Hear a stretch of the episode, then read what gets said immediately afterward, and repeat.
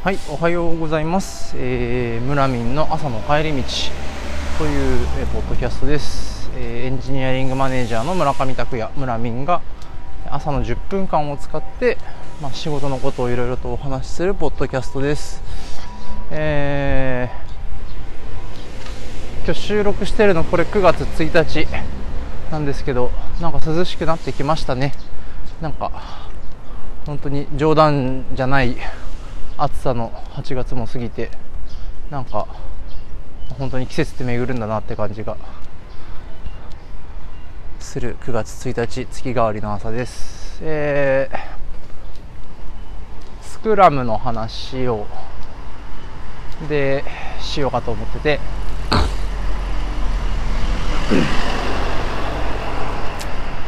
スクラムの、まあ、個人的に、まあ、きなところというかいいところというか、まあ、大事なところっていうのはやっぱ What と How の、まあ、両方を、まあ、意識するようにできている、まあ、What を決めるためには、まあ、その前段に Why なんでっていうのが必要になって、まあ、Why は、まあ、スクラムのフレームワークの中には基本的にあんまないと思っていて、まあだからこそこう、アジャイル侍っていう本に出てくる、まあ、プラクティスでこうスクラムの範疇の外にあるようなリーンキャンパスとかこう、ね、誰をバスに乗せてどうバスはどこに向かうのかみたいなそういうプロダクト立ち上がる前のこうに何をするのかみたいなプラクティスも、まあ、紹介されてるんですけど、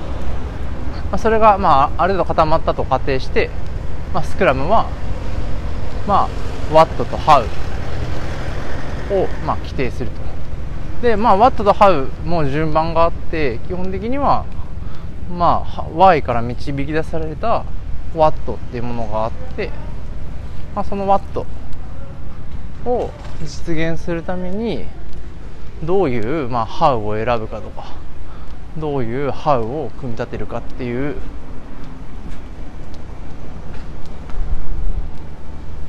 まあそういうことが、まあ、まあそういう順番なわけですよね。でその中でやっぱやっぱスクラムをちゃんと回せるかどうかの鍵っていくつかあると思うんですけど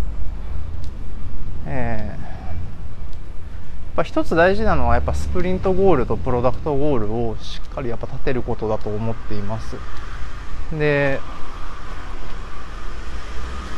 なんていうのかな。やっぱやっぱスクラムって何っていうと3つのロール3つの、えーアーティファクト5つのイベントみたいな風にやっぱ答えると思うんですけど。でそのまあアーティファクトの中で特にじゃあスプリントバックログとかプロダクトバックログっていうのはじゃあ Jira とかっていう、まあ、チケット管理ツールとか、まあ、BTS とかっていうもので、えー、起票したりしましょうねみたいな風になるんですけど、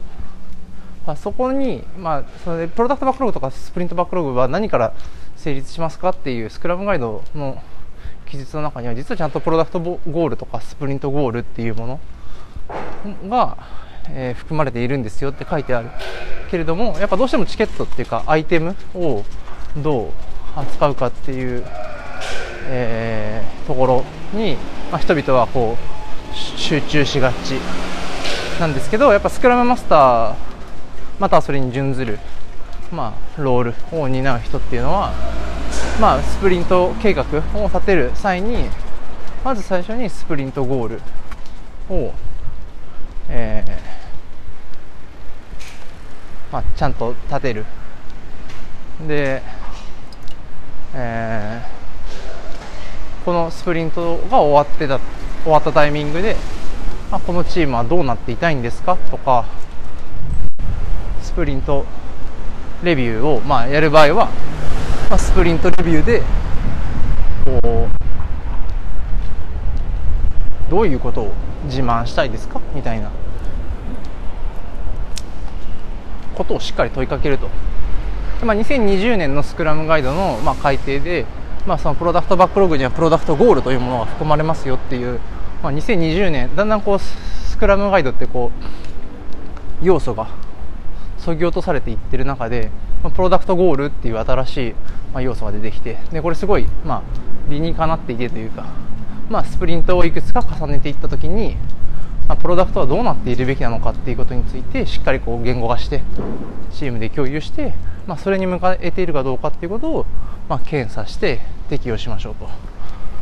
まあ、そういう話なんですよね。それもやっぱワットなんですよね。でまあワットどういう状況を目指しているんですかっていう、えーまあ、それをしっかりこう形に起こすって大事かなって思ってます。最近仕事でまああの、まあ、現職の仕事でも見たし実はよく考えると前の職場でもまあ、1回あったんですけど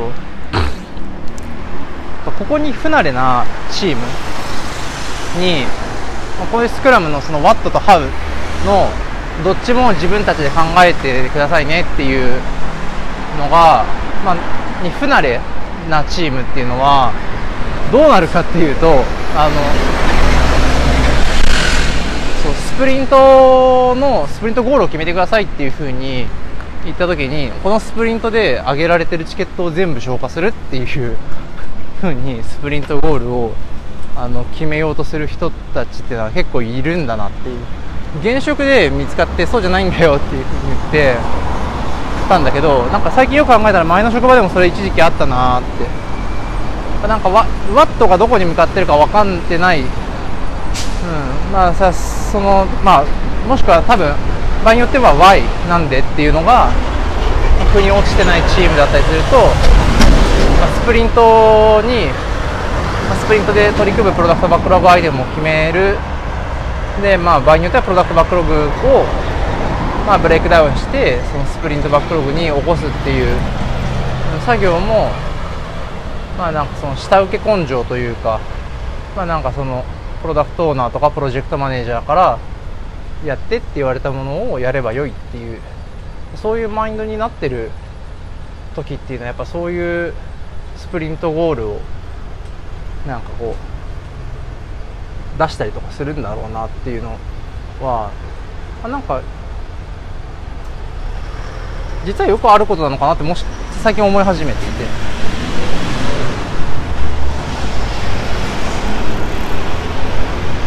今の職場でそういうのが出てきた時になんかちょっと愕然と仕掛けたんですけどよく考えたら前の職場でもあったなって思うとあんまなんか実はよくあるパターンなのかなみたいな。なんで、まあ、まあ断るごとにそのスクラムっていうのは What と How をどっちも考えなきゃいけないんだよっていう。でこれは単に How だから、ちゃんと What からハグを導き出すっていう順番でもの考えようね。だからまずワットを考えるんだよっていうのを、まあ、結構断るごとに、えー、と喋っていってでまあ言ってみせ、まあ、やってみせというか、まあ、例えば例としてはこうだけれどもこれだとどうとかっていうふうに例えば、まあ、メンタリングですよね。でいくつか選択肢を出して、まあ、選ばせるっていうところから、まあ、最初は始めるとか。で、まあ、それがある程度板についてきたら、まあ、自分たちでまあ、あそのある程度板についてきたら自分たちでスプリントの、まあ、ゴールがを、まあ、ゼロから設定することができるよねってなると、まあ、一歩前進みたいな。そういうのをなんて言うんだろうな、まあ、根気強くそういう成長をこう支援していくっていうのは、まあ、スクラムマスターの、うん、やることだし、まあ、エンジニアリングマネージャーとしてはなんかいろんな仕事があるけど、まあ、開発プロセスのコーチングとかこうスクラムマスターとしてチームの自立っていうことをこう促してあげるっていうことが必要なのかなというふうに